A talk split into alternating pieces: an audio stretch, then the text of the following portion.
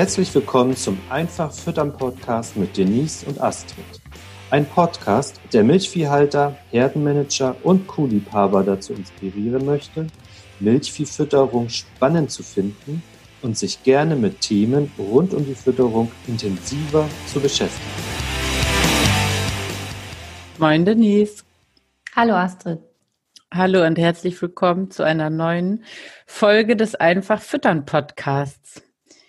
Denise, auf den wöchentlichen Fütterungskurier bekommen wir ja häufig Rückmeldungen, häufig ein Dank, positives Feedback und natürlich manchmal auch Ideen. Und die heutige Podcast-Folge wollen wir einer solcher Idee widmen.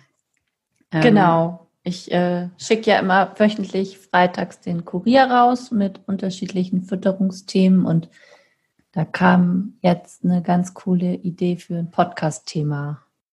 Ich lese das einfach mal vor. Ja, mach das mal gerne. Und zwar schrieb uns Sebastian, ich glaube, den Vornamen dürfen wir nennen. Ich verfolge mit Interesse immer wieder Ihre tollen Newsletter-Beiträge, in denen immer wieder der Begriff Silierprotokoll vorkommt. Mir ist prinzipiell schon klar, was damit gemeint ist. Ich stelle mir jedoch die Frage, wie umfangreich ein solches gestaltet werden sollte. Und optimalerweise schreibt man ja sogar die Witterung vor dem Schnitt mit auf. Wäre es möglich, dazu eine Newsletter zu verfassen? Wir haben jetzt beschlossen, Newsletter wäre auch möglich, aber cooler wäre eine Podcast-Folge. Und deswegen machen wir einfach beides. Und deswegen machen wir einfach beides. Ähm, ja, dann lass uns doch mal versuchen, das Thema ein bisschen aufzudröseln. Hm, erst einmal vielleicht, was bezweckst du denn mit dem Tipp, ähm, dass ein Landwirt sich ein Selierprotokoll anlegen soll? Also ich empfehle das schon ein paar Jahre, weil ich damit gute Erfahrungen gemacht habe damit wir uns nicht nur auf das Bauchgefühl und auf das Grassilage-Ergebnis oder auf die Daten aus der Ackerschlagkartei verlassen können müssen. Und ähm, ja, in so einem Silierprotokoll, da kann man dann optimalerweise vielleicht in der Excel-Tabelle alle Schnitte, die man in dem Jahr gemacht hat, nebeneinander aufführen. Man kann äh, die Maissilage aufführen oder weitere Grundfuttermittel, die man äh, geerntet hat. Und man kann dann ja auch in unterschiedlichen Tabellenreitern beispielsweise die einzelnen Jahre nebeneinander stellen und somit direkt vergleichen, wie war der erste Schnitt vor zwei Jahren in der Grassilage im Ergebnis und ähm, wie waren die Bedingungen dazu. Und für die Bedingungen benötige ich dann eben auch die Informationen aus dem Silierprotokoll, das natürlich betriebsindividuell und in Absprache vielleicht auch mit dem gesamten Hofteam erstellt wird. Jetzt hast du ja schon ein, zwei Sachen genannt, die da reingehören. Was gehört mhm. noch rein? Also aus meiner Sicht äh, gehört auf jeden Fall da rein natürlich das Datum. Das finde ich zwar oft auch auf dem Untersuchungsbericht, weil der Landwirt sich das ja in der Regel schon auch aufschreibt und das dann auch mitteilt, wenn er die äh, Silageprobe verschickt. Aber was oft ähm, fehlt oder wo auch ein die Erinnerung täuscht. Also das geht selbst mir so. Deswegen schreibe ich mir das auch immer in Jahreskalender auf. Wie war dann beispielsweise das Wetter, wenn bestimmte Landwirte ihre Silage geborgen haben. Ähm, und deswegen gehört auf jeden Fall so eine Zeile Wetter mit rein, ne? Witterung, so wie Sebastian auch schon geschrieben hat, ist ein ganz, ganz wichtiger Punkt. Und da würde ich tatsächlich auch eine kleine Umschreibung mit dazu nehmen und nicht nur schreiben, wie das Wetter an dem Tag ist, wo ich gemäht habe und wo ich das Erntegut eingefahren habe, sondern vielleicht auch, wie die Temperaturen in den Tagen zuvor waren, wie die Sonneneinstrahlung war, weil wir doch zwar alle in der Schule lernen, viel Sonne produziert äh, viel Zucker oder kalte Nächte führen zu höheren Zuckergehalten als warme Nächte. Und all diese Sachen lernen wir ja in der Schule und in der Praxis ist das aber doch noch ein bisschen individueller zu betrachten. Und auf, aus diesem Grund gehört für mich Wetter und Witterung zum Erntezeitpunkt, aber auch schon die Tage davor grob mit umschrieben in das Stilierprotokoll mit rein. Und mhm. dann ist der Schnittzeitpunkt, ne, wie weit äh, sind die Gräser in der Vegetation, Ehrenschieben, ähm, sind sie, ja. genau, sind sie im Ähren schieben oder schon überwiegend äh, ist es abgeschlossen. Dann die Mähhöhe oder Stoppelhöhe.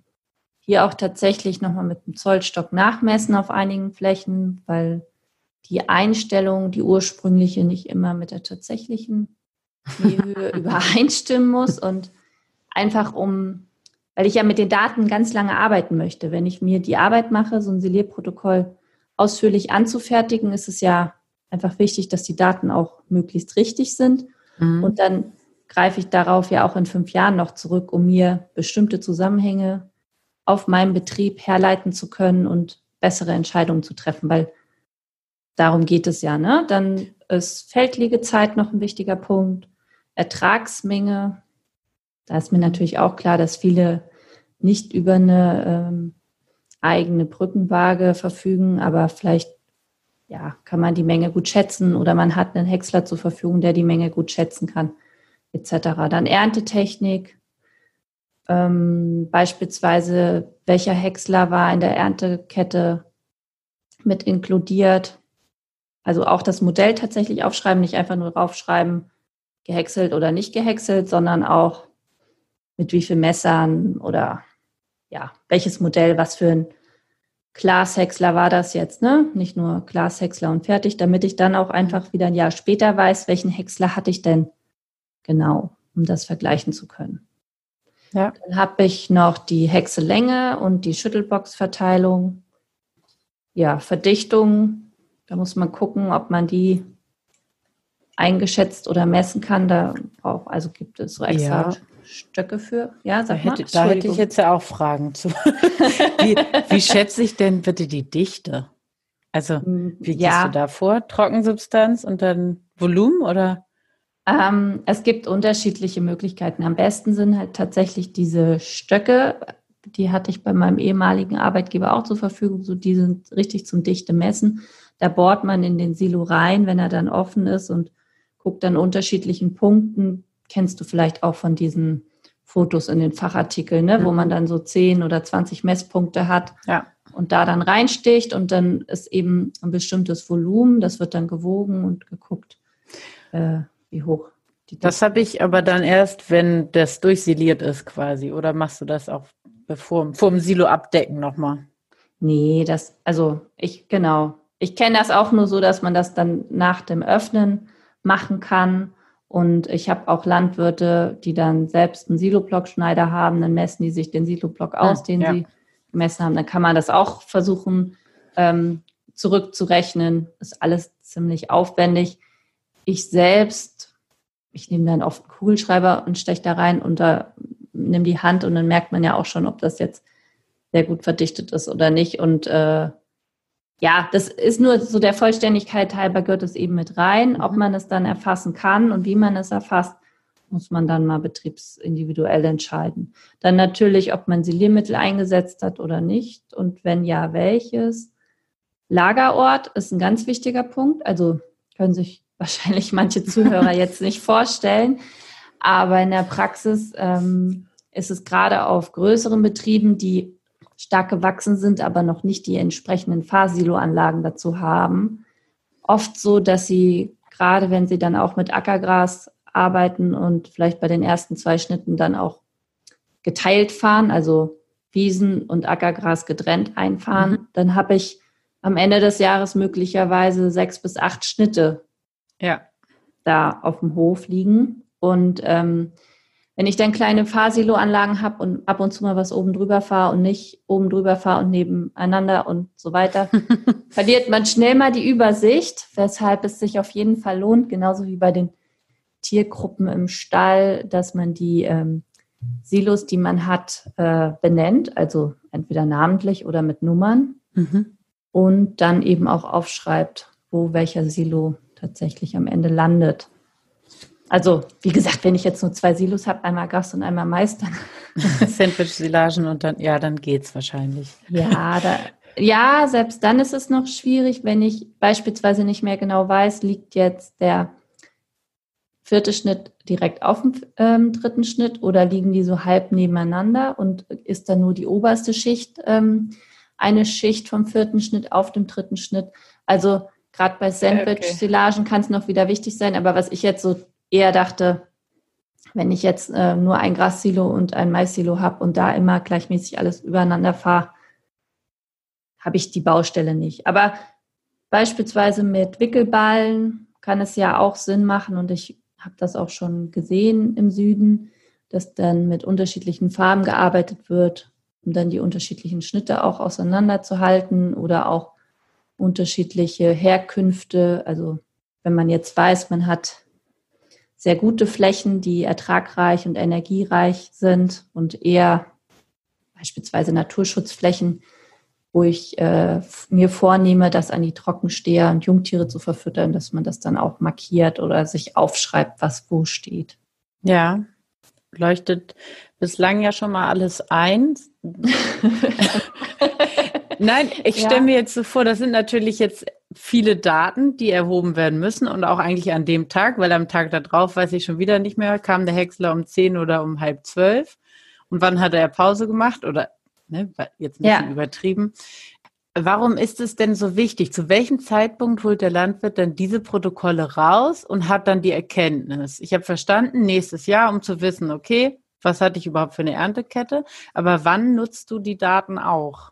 Also im optimalen Fall nutze ich die ja schon immer direkt nach der Ernte, auch um Entscheidungen für die nächste Ernte zu treffen. Wir hatten Innerhalb des ja, Jahres quasi schon. Genau, ja. weil, also hatte ich ja neulich auch mal was zugeschrieben, ist ja schon auch von Vorteil ist, wenn ich mir überlege, gut, ich habe jetzt eine ähm, sehr junge Grassilage geerntet und brauche dann dazu noch etwas Mittelaltes, weil ich ähm, beispielsweise einen sehr hohen Grasanteil dann von September bis Dezember fahren muss, weil ich dann weniger Mais zur Verfügung habe. Oder wie auch immer, die ähm, Fragen sind ja ganz unterschiedlich. Aber ja, doch, ich greife auf die Daten relativ zeitnah zu. Und ähm, spätestens natürlich, wenn ich in die Winterfütterung reingehe und äh, mit dem Landwirt darüber diskutiere, warum ist denn der Rohproteingehalt so gering? Und der Landwirt sagt dann, hm, aber in meiner Ackerschlagkartei steht, dass ich genug Stickstoff gedüngt mhm. habe und ja eher am oberen Limit mich bewegt habe. Und dann zieht man vielleicht noch die Bodenuntersuchungen hinzu. Und ich bin jetzt kein Pflanzenbauer, ne? aber wir versuchen dann ja schon, das Problem immer weiter einzukreisen. Und da hilft es uns natürlich auch, wenn wir noch genau wissen, wann ist es denn geschnitten worden, ähm, auf welcher Höhe wurde geschnitten und wie war das Wetter in den Tagen vorher und dann auch zum Erntetermin. Und ähm, ja, so zieht sich das je nach Fragestellung durch alles durch. Ne? Wenn ich mich jetzt mit Siliermitteleinsatz intensiv beschäftige und versuche gegen meine eher immer zu hohen Zuckergehalte vorzugehen, dann interessiert mich natürlich auch, hat das funktioniert oder lag es dann eher nur daran, dass ich einfach viel weniger Sonne hatte als in den letzten Jahren? Also es dient mir dann ja immer als Entscheidungsgrundlage.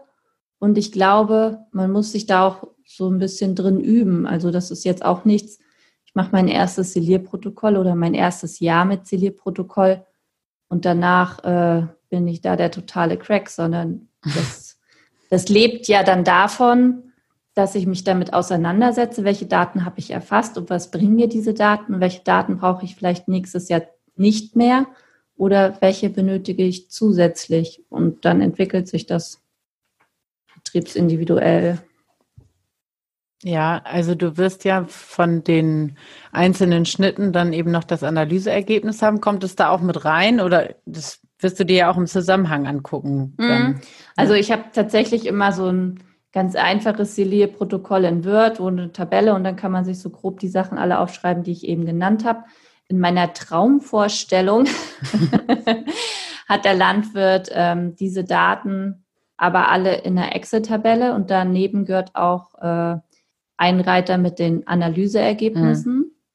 Und ähm, genauso wieder die Düngedaten, also Ackerschlagkartei, ne? was habe ich da nachgesät, welche, wie lang ist es ähm, schon Ackergras-Standort oder was war es vorher? Also damit ich alle Daten zusammenbekomme, Bodenprobenergebnisse. Ich habe auch Landwirte, die ganz ähm, intensiv sich mit Bodenfruchtbarkeit beschäftigen und da versuchen, ganz viel äh, zu verbessern und natürlich auch dafür Daten erheben müssen und dass man in diesem Rahmen versucht, die Daten alle zusammenzubringen. Und das ist dann, genau, das jetzt, ich will keine Werbung für Excel machen, aber für mich jetzt wieder als äh, nicht so computeraffiner Typ äh, das Einfachste, dass ich mir da alle Daten ähm, von der Ernte, von der Düngung, von den Grasanalysen zusammenpacke. Ja, ich glaube, in diesem Fall hast du auch keine Probleme, glaubwürdig darzulegen, dass du von Excel keine vergünstigsten Konditionen bekommst, weil du für jetzt Excel-Werbung gemacht hast. Ja, ich hoffe. ja, äh, Ziel ist alles in einer Datei zu haben, um die Zusammenhänge eben sofort sichtbar zu bekommen oder eben nicht zu sagen, ha, es könnte auch daran liegen, ja, muss ich mal gucken, in welchem Ordner ich das habe. Ja, genau. eine also Aufzeichnung also, von haben. Oh, ich habe irgendwo noch ein Foto von der Woche, ob da Sonne ja. war oder nicht. Ja, also das ist natürlich, äh, Fotos kann man ja schon auch als Ergänzung auf jeden Fall nutzen oder manchmal geht das dann auch während der Ernte schneller, ein paar Fotos zu ja. machen, ähm, als sich das dann alles aufzuschreiben letztendlich muss es aber so aufbereitet sein, dass ich dann jederzeit mit meinem Futterberater oder auch äh, oft ist es ja jemand anderes, der dann die Nährstoffbilanz und auch den Düngeplan mit einem berechnet, dass man alle diesen Leuten den Zugriff ermöglicht, weil es macht für mich immer wenig Sinn und das ist ja in der Praxis leider oft noch so, weil ich da dann auch wieder nicht ähm, tief genug in dem Thema drin bin. Ne? Es gibt ja unterschiedliche Gräsersorten. Also es gibt ja dann einfach deutsches Weidelgras und da gibt es genauso wie beim Mais ganz viele Sorten. Ja. Und dann muss man natürlich immer gucken, ist das hier in den Sortenversuchen gelaufen, wie sind die Ergebnisse etc. pp. Da gibt es einfach Leute, die sich gut damit auskennen und das ist auch deren Job. So, und das Ergebnis ist dann die gute Grassilage und ich versuche dann ja diese Grassilage auch zu verrechnen in meinen Rationen und mhm. äh, dann gibt es noch wieder jemand Drittes, der dann den Düngeplan womöglich macht. Und äh, da macht es einfach Sinn, ja, sich auch insgesamt auszutauschen und so. Klar, ich frage dann die Landwirte, ne?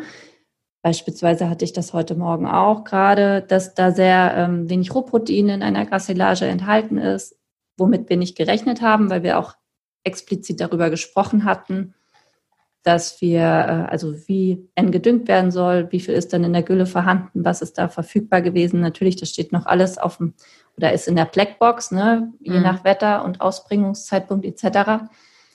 Aber ähm, ja, da sind wir dann auch einfach an der Baustelle, dass der Landwirt so vom Gefühl her sagt, er hat ausreichend N hingebracht und wir jetzt aber schon auch gucken müssen, wie ist die Verfügbarkeit überhaupt, ne? pH-Werte und so weiter und so fort. Und da, das ist für mich einfach ein ganz wichtiges Thema, weil ich ja neben den ähm, Mischgenauigkeit, Rationsberechnung, Fütterungskontrolling intensivieren, muss ich ja auch gute Grundfutterqualitäten als Ausgangspunkt haben, damit ich damit erfolgreich arbeiten kann. Ja, ich habe verstanden, in dem Moment, wo es halt mal richtig gut gelaufen ist, will ich auch wissen, was die Erfolgsfaktoren dann waren.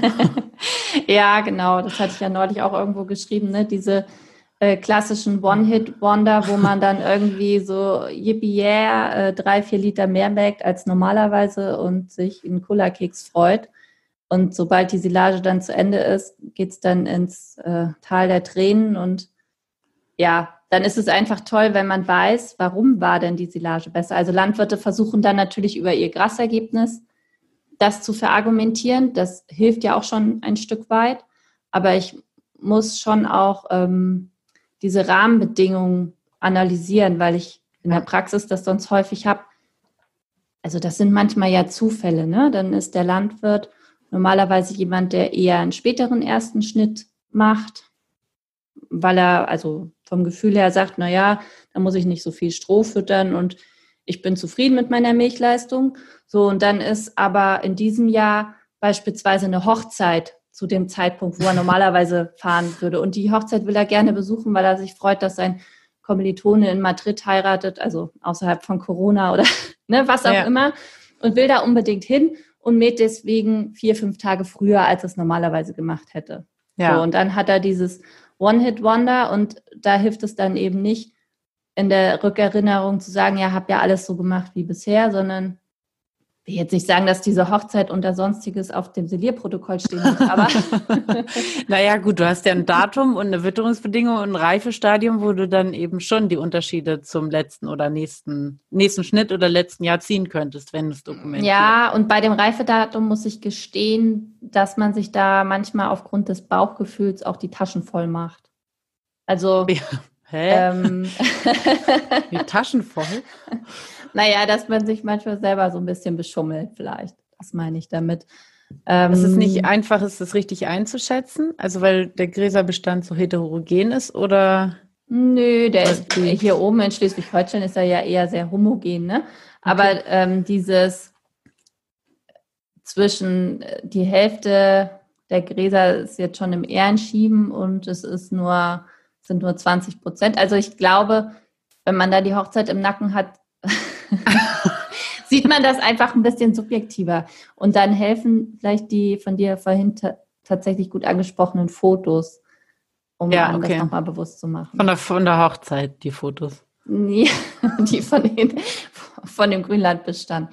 Also ich will jetzt natürlich den Zuhörern überhaupt nichts unterstellen, aber das geht mir ja selbst auch so, denn laufe ich durch einen Bestand durch, der ja. schon sehr alt geworden ist und denke mir, oha, und dann laufe ich durch den nächsten Bestand durch ähm, und denke mir, ach Gott, das sind ja nur 20 Prozent, äh, wo hier schon alles im Ehrenschieben ist. Und in dem nächsten Jahr bin ich vielleicht am Anfang durch einen Bestand durchgelaufen, wo fast noch gar nichts zu sehen war, sage ich, ja Mensch, sind 10, 15 Prozent und dann laufe ich durch den Bestand durch, mm, der ja. schon weiter ist und dann denke ich mir, ach ja, sind ja schon fast die Hälfte und das wäre dann aber im anderen Jahr, also es kommt immer auf die Reihenfolge an, wie man sieht, wie viele Bestände hat man zur Auswahl und wie ist das Auge geeicht. Ja. Das ist ja bei der BCS-Bestimmung von den Kühen genauso. Wenn ich aus einer dicken Herde danach auf den Betrieb fahre mit einer dünnen Herde, in Anführungsstrichen, dann ja. ähm, stufe ich die Tiere ganz anders ein, als wenn ich vorher auch auf eine, in einer dünnen Herde unterwegs gewesen wäre. Ja, klar. Gut.